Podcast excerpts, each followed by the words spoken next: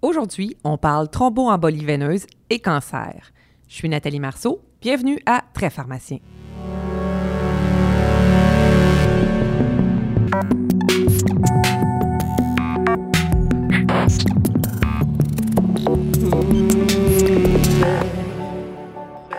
La thrombose est plus fréquente qu'on le pense chez nos patients souffrant de cancer.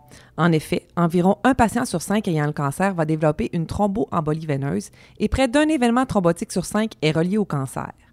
Il est donc important d'en prévenir l'apparition et de bien les traiter.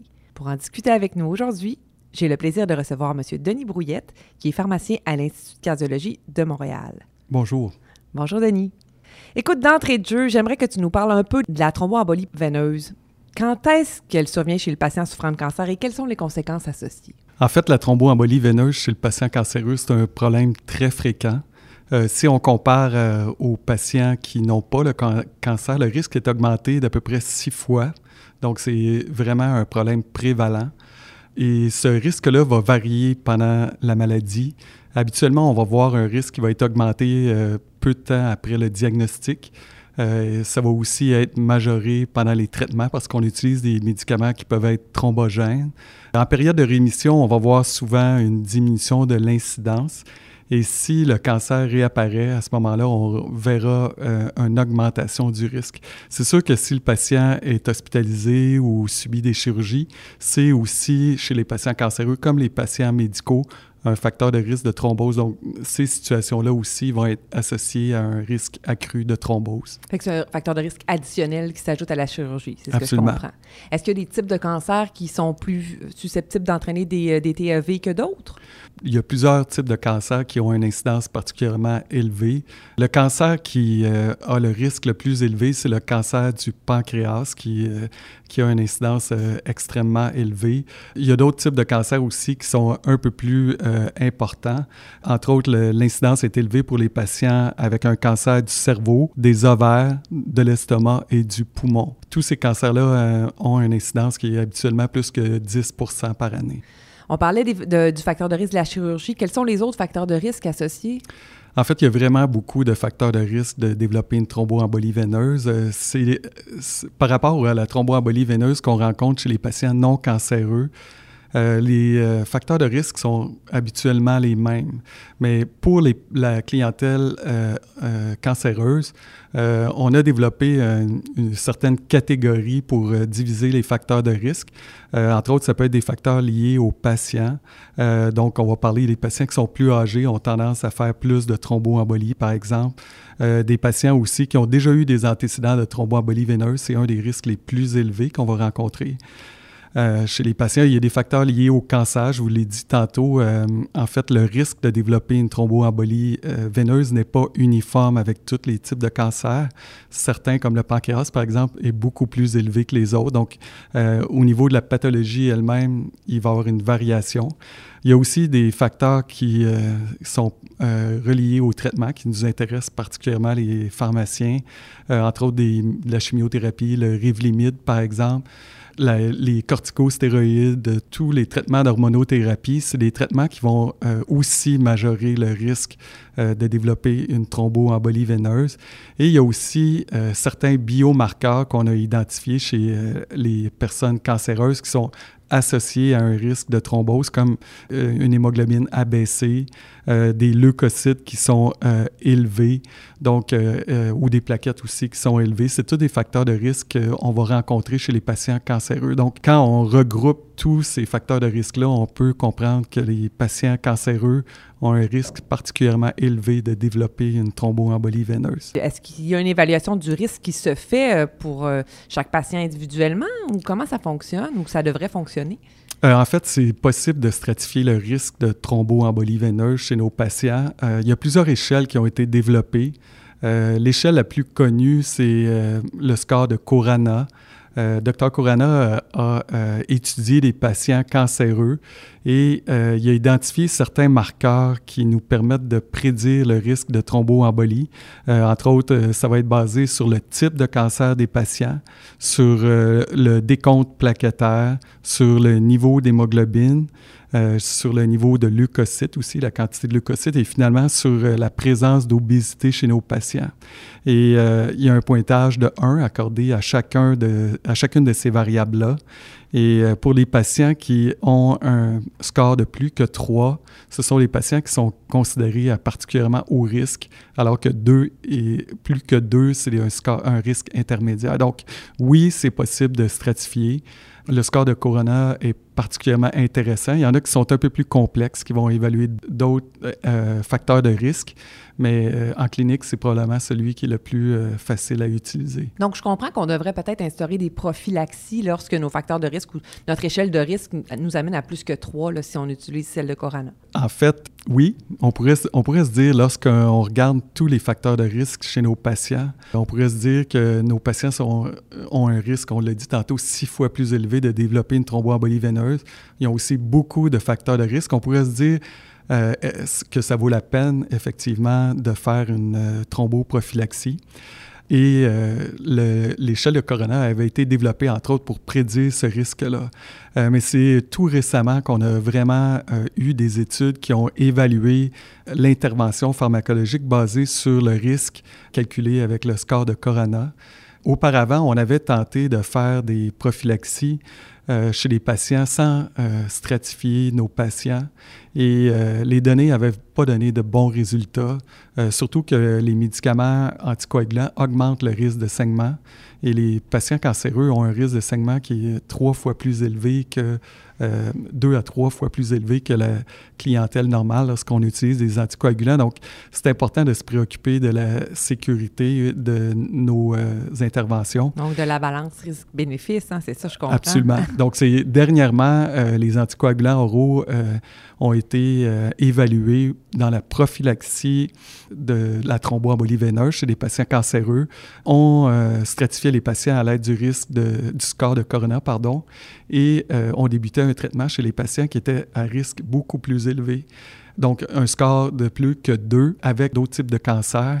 Euh, en fait, je vous référais aux études si vous voulez aller les voir parce que c'est un score de corona qui a été un peu modifié dans certaines études. Mais quand même, en sélectionnant des patients qui sont à plus haut risque, c'était tous des patients qui étaient dans la phase initiale de leur traitement de, du cancer, de chimiothérapie.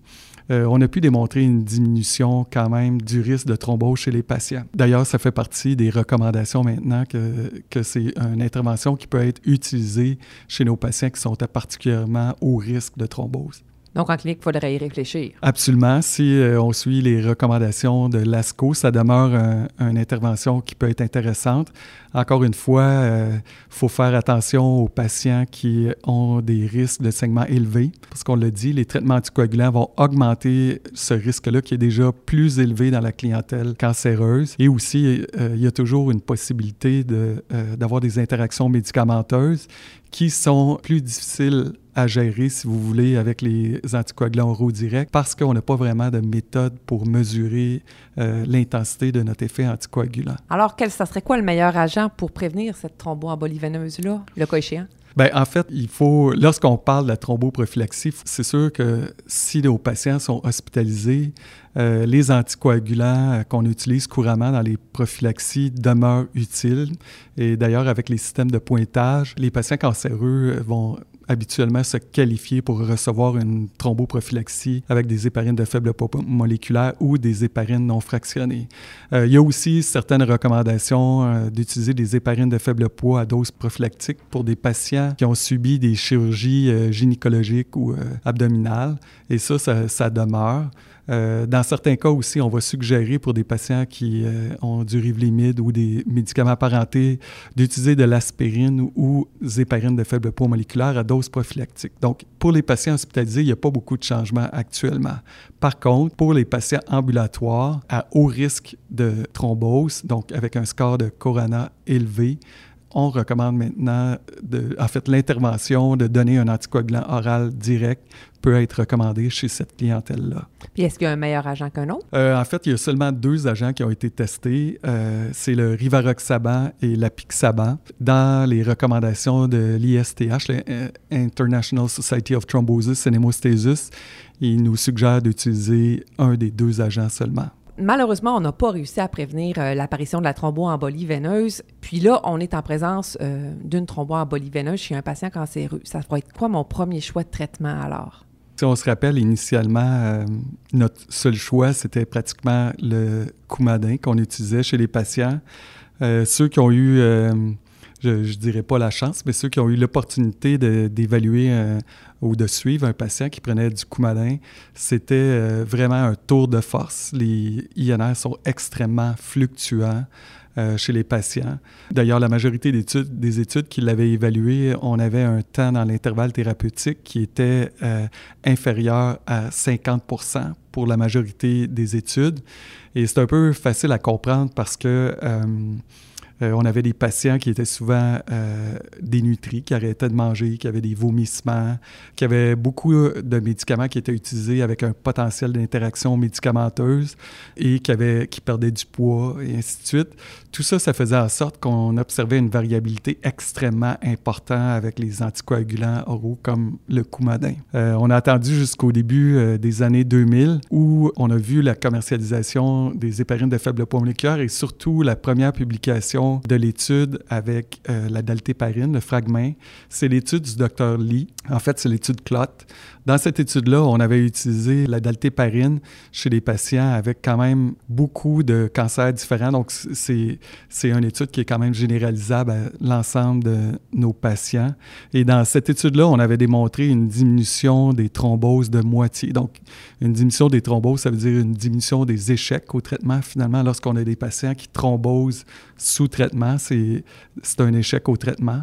Donc, le fait d'utiliser des héparines de faible poids moléculaire comme la daltéparine, on diminuait ce risque-là de moitié. Et au niveau de la sécurité, au niveau des saignements, on n'avait euh, démontré aucune augmentation statistiquement significative. Donc, rapidement, euh, ces agents-là sont devenus euh, le traitement standard pour les patients cancéreux. Et c'est quand même relativement facile à comprendre, en ce sens que c'est un médicament qui est donné sous forme d'injection. Donc, on n'a pas l'impact au niveau des nausées et des vomissements. Mm-hmm. On n'a aussi pas d'interaction médicamenteuse.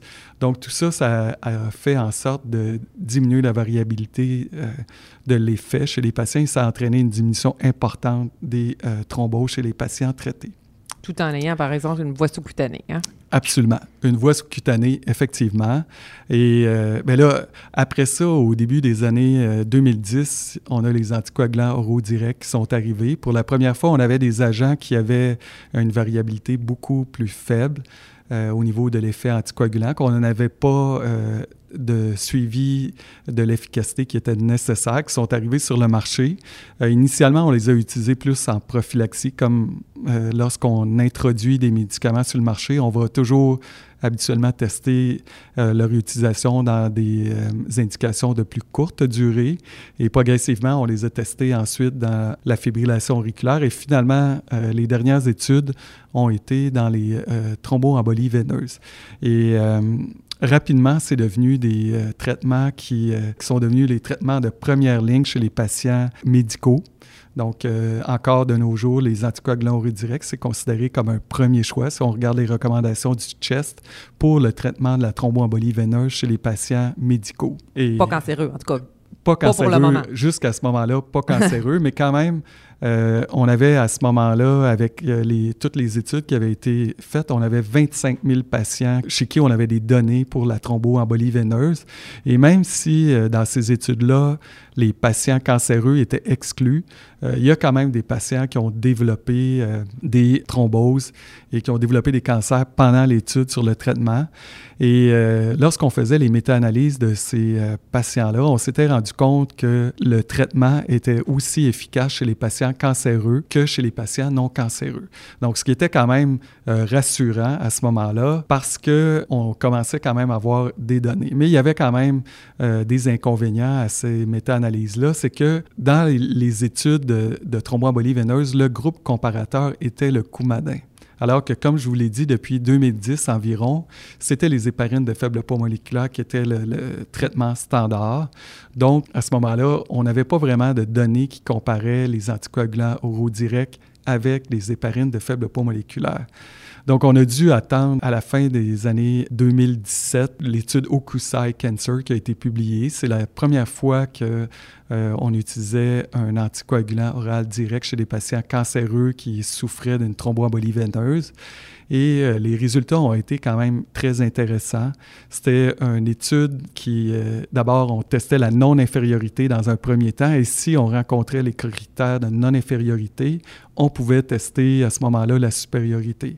Et lorsqu'on regardait les résultats, euh, on avait réussi à rencontrer dans l'étude Okusai Cancer les critères de non-infériorité, mais pas les critères de supériorité.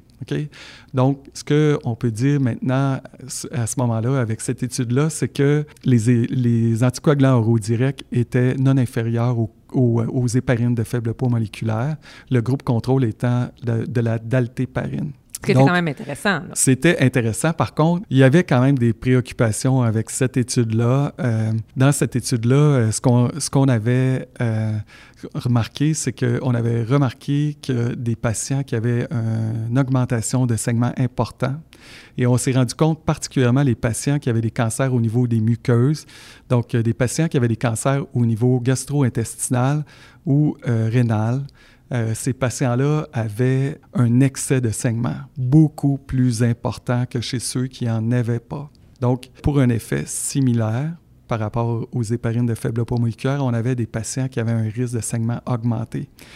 Donc, ça a été la première étude. Ce, que, ce qu'il y avait d'intéressant avec cette étude-là, quand même, c'est la première étude de phase 3. Et à l'heure actuelle, c'est encore la seule qui est publiée. Euh, peu de temps après, environ trois mois plus tard, on a eu euh, une étude qui a été publiée avec euh, le Rivaroxaban. le Rivaroxaban, c'est un anticoagulant oral direct qui peut être donné une fois par jour. Donc, c'était la première fois qu'on avait une étude chez les patients cancéreux avec un médicament qui est administré une fois par jour. Et l'autre intérêt dans l'étude avec le Rivaroxaban, c'était que, je ne vous l'ai pas mentionné auparavant, mais dans l'étude Okusai Cancer, tous les patients devaient recevoir cinq jours avec un héparine de faible poids moléculaire en premier. Donc, dans l'étude avec le Rivaroxaban, ça a été la première fois qu'on a testé une administration unique quotidienne et avec un traitement qui commençait avec un anticoagulant oral direct.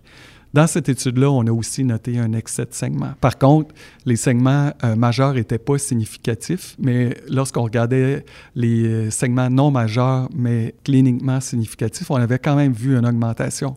Et c'est pour ça qu'il faut faire attention lorsqu'on lit cette étude-là. Dans cette étude-là, les chercheurs, lorsqu'ils ont été mis au courant de l'excès de saignement dans l'étude Okusai Cancer, ils se sont mis à exclure les patients avec des tumeurs qui augmentaient le risque de saignement. Donc, ça peut permettre de faussement abaisser le risque de saignement qu'on retrouve dans cette étude-là. Dernièrement, on a une étude que, en fait, l'étude n'a pas été publiée, c'est l'abstract qui a été euh, euh, rendu public euh, au H, le American Society of Hematology, avec le Eliquis.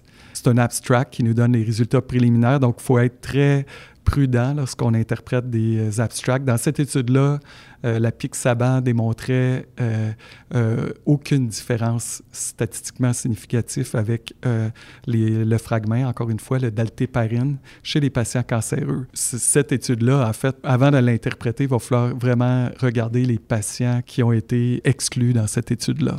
Mais pour l'instant, ce qu'on peut dire, c'est quand même encourageant. les anticoagulants oraux directs ont un effet qui peut être similaire aux héparines de faible poids moléculaire, mais il y a quand même un risque de saignement qui est augmenté. Donc, en clinique, j'ai un patient devant moi, lequel que je choisis, ça va dépendre de son niveau de risque de segment? Il y a deux facteurs principaux. Si on regarde les recommandations officielles, tant au niveau de l'ASCO que de l'ISTH, lorsqu'on a un patient qui a un risque de segment plus élevé, euh, et là, on parle des patients avec des euh, tumeurs qui vont toucher les muqueuses, mais on va aussi parler des patients qui ont, entre autres, des euh, tubes au niveau des muqueuses, des tubes nasogastriques ou des patients avec des néphrostomies, des trucs comme ça. Ces patients-là, c'est sûr qu'on va recommander de les éviter donc, on va éviter d'administrer des anticoagulants oraux directs à des patients qui ont un risque de saignement augmenté, donc des patients avec des pathologies ou des problèmes associés. Là, on va, on va privilégier les héparines de faible poids moléculaire. Absolument.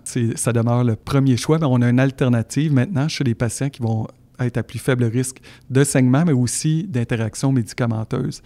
En fait, au niveau des interactions médicamenteuses, il y en a très peu qui sont documentées actuellement parce que euh, les données qu'on a se limitent principalement euh, à ceux qui ont été testés par les compagnies pharmaceutiques. Il y a des études en cours pour en évaluer d'autres, mais euh, ces médicaments-là, les anticoagulants oraux directs, peuvent être influencés par le cytochrome 3 à 4, mais aussi les protéines de perméabilité.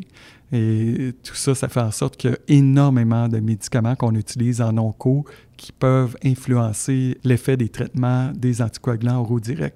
Donc, lorsqu'on utilise des traitements chez qui on ne sait pas l'impact, mais qu'on peut suspecter une interaction médicamenteuse, euh, on suggère d'utiliser des héparines de faible poids moléculaire.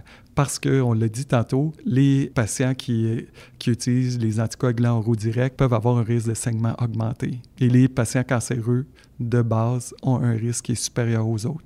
J'aimerais ça qu'on regarde un petit peu les différentes populations. Par exemple, qu'est-ce qu'on fait chez l'insuffisance rénale? L'insuffisance rénale, c'est un problème qui est très prévalent chez, dans la clientèle d'onco, mais dans la clientèle vieillissante en général. L'insuffisance rénale, ça peut être un problème qui peut être parfois difficile parce que les héparines de faible poids moléculaire sont éliminées au niveau rénal et les anticoagulants oraux directs. En fait, euh, les anticoagulants oraux directs, on a voulu avoir des traitements qui démontrent un effet anticoagulant moins variable et on a tenté d'éviter le métabolisme hépatique pour ça. Donc, on a plus sélectionné les médicaments qui sont éliminés au niveau rénal. Euh, donc, ça a un impact qui est intéressant au niveau de la variabilité, mais ça devient un inconvénient chez les patients insuffisants rénaux. Euh, normalement, pour les anticoagulants oraux directs, tout comme dans la thromboembolie veineuse, les patients qui ont une clairance à la créatinine calculée avec la formule de Cockgrove and Gold, c'est vraiment important, devraient, euh, qui ont une clairance en bas de 30, on devrait éviter euh, les anticoagulants oraux directs. Pour les héparines de faible poids moléculaire, en fait, il y a des recommandations aussi qui ont été émises par le H, l'American Society of Hematology. dans cette, ces recommandations-là, on suggère d'utiliser les doses selon les recommandations du manufacturier. Et si c'est pas possible, c'est sûr qu'on peut toujours utiliser euh, des héparines non fractionnées, comme les plus vieux pharmaciens se rappellent. Ça existe euh, encore, les héparines. deux fois par jour? Voilà. Tantôt, tu nous as bien dit qu'il y avait un risque-bénéfice à, traiter par rapport au saignement versus euh, la prévention, disons.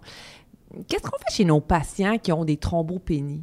Ça arrive souvent dans le traitement de chimio. Donc, j'ai des plaquettes, mettons, inférieures à 50 000. Qu'est-ce que je fais? Euh, les thrombopénies, c'est une chose qui est vraiment importante, euh, puis souvent rencontrée en clinique chez les patients cancéreux euh, à cause de la chimiothérapie, entre autres. Mais lorsqu'on a un patient qui se présente avec une thrombopénie, une des premières choses qu'on devrait se poser, c'est est-ce qu'on est en présence d'un HIT, d'une allergie à l'héparine? Euh, parce que les héparines de faible poids moléculaire peuvent euh, faire chuter les plaquettes comme effet secondaire. Euh, encore plus si notre patient présente une recurrence de thrombose, parce qu'il y a des hits qui sont associés à des thromboses. Donc, on devrait, comme pharmacien, tenter d'exclure cette possibilité-là. Euh, bon, pour les plaquettes qui diminuent, euh, on peut utiliser euh, soit des héparines de faible poids moléculaire ou des anticoagulants oraux directs chez les patients qui ont des plaquettes jusqu'à 50 000. En deçà de 50 000, par contre, les anticoagulants oraux directs ne sont plus vraiment une option parce qu'ils ont été exclus de toutes les études avec les anticoagulants oraux directs. Donc, à ce moment-là, l'option qui demeure, c'est les héparines de faible poids moléculaire et on a quand même passablement de données chez les patients thrombocytopéniques. Pour ce type de patients-là, ce qu'on va devoir surveiller, en fait, c'est le risque de thrombose. Les patients qui sont à faible risque de thrombose, on va utiliser des héparines de faible poids moléculaire à dose prophylactique. Par contre, pour les patients qui sont à très haut risque de thrombose, euh, à ce moment-là, ce qu'on va suggérer, c'est de donner des héparines de faible poids moléculaire à dose thérapeutique, mais avec une administration d'unités de, plaquettes pour euh, supporter les niveaux des plaquettes chez nos patients. Et lorsque le niveau de plaquettes arrive en bas de 25 000, à ce moment-là, on ne recommande plus d'utiliser aucun anticoagulant rendu à ce niveau-là jusqu'à temps que notre niveau revienne euh, supérieur à 25 000. Donc, c'est le patient au risque qu'on va faire avec euh, des plaquettes en support. Absolument. OK. Le faible risque. Au risque de thrombose. Qu'est-ce que tu fais avec le patient? Moi, j'ai déjà eu dans ma pratique des patients qui voulaient, qui n'étaient pas observants. Euh, à leur héparine de faible poids moléculaire parce que, ben écoute, il y avait le, ventre bleu, les cuisses bleues, ils n'ont plus de place à mettre sur leur, sur leur corps pour faire leur, leur injection. Alors, quoi ton conseil à ces patients-là?